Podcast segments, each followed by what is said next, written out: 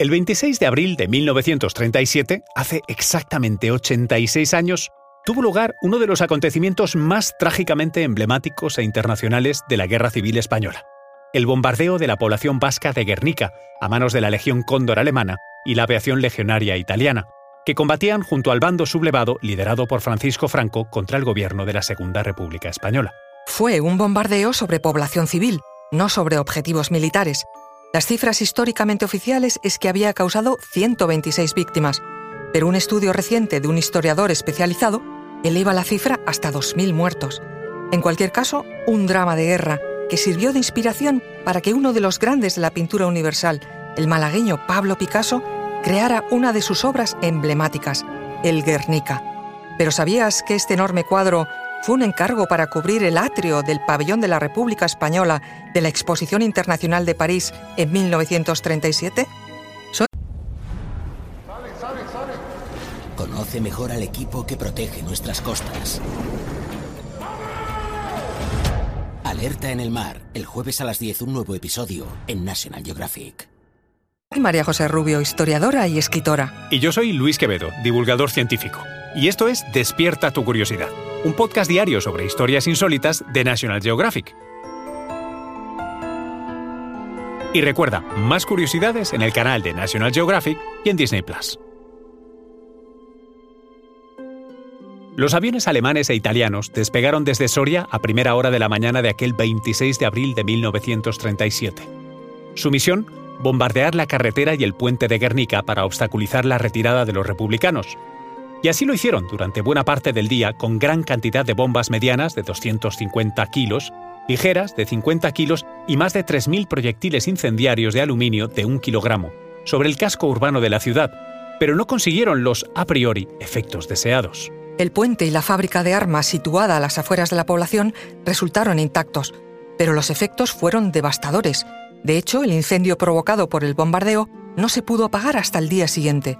Fue un ataque despiadado, como todo en la guerra civil, que Picasso convirtió en el argumento de su encargo para la Exposición Internacional de París. Pretendió así llevar a las portadas de los periódicos mundiales el drama de la guerra española, triste anticipo de lo que ocurriría en Europa dos años más tarde, con el estallido de la Segunda Guerra Mundial.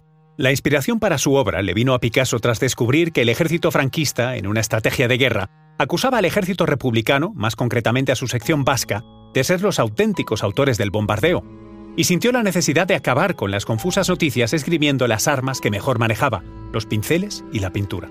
Picasso tardó varios meses en acabar el lienzo. Era la primera vez que se enfrentaba a una obra de semejante tamaño, 11 por 4 metros, y tuvo que alquilar un taller a propósito para que cupiera en él la obra mientras la realizaba. La concibió finalmente en blanco, grises y negro, aunque se han encontrado bocetos previos a todo color. En principio el cuadro iba a ser un regalo, como parte de la contribución de Picasso a la República. Se sabe, sin embargo, que recibió hasta 200.000 francos del gobierno republicano, de carácter simbólico y en concepto de gastos. La realidad es que las tarifas que Picasso cobraba por su arte eran mucho más elevadas.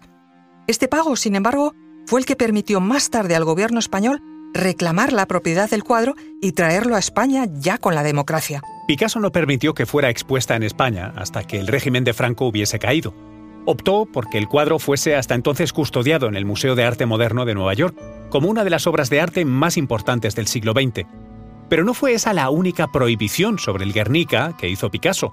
El cuadro fue incluido en el catálogo de creaciones prohibidas del partido nazi y excluido de su guía para la exposición de 1937 de París. Uno de sus argumentos fue descalificar su valor artístico y describirla como una mezcla de partes del cuerpo que cualquier niño de cuatro años podría hacer. En cualquier caso, los nazis acudieron a la exposición de París en 1937 y se cuenta que Picasso se encontró allí con un coronel de la Gestapo que llevaba en la mano una fotografía del Guernica. Al reconocer a Picasso, el coronel preguntó al pintor si él lo había hecho, a lo que Picasso respondió, no, lo hicisteis vosotros. Pero los nazis no fueron los únicos en infravalorar a Picasso. El crítico estadounidense Clement Greenberg calificó la obra como estúpida, y otros artistas coetáneos como Edward Piñón o el filósofo Paul Nizan criticaron que el Guernica no tuviera mayores connotaciones políticas y fuera quizás demasiado simbólico. El crítico Robert Hughes afirmó, en cambio, que el Guernica es la última gran pintura histórica.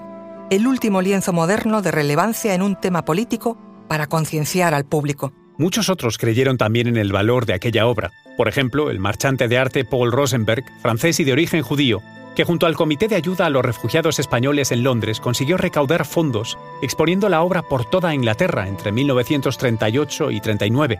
Actualmente, y desde 1992, el Guernica se encuentra expuesto en la sala 6 de la segunda planta del Museo de Arte Reina Sofía de Madrid. No te pierdas Genius, Picasso, con Antonio Banderas en el canal de Disney Plus. Recuerda que Despierta tu Curiosidad es un podcast diario sobre historias insólitas de National Geographic.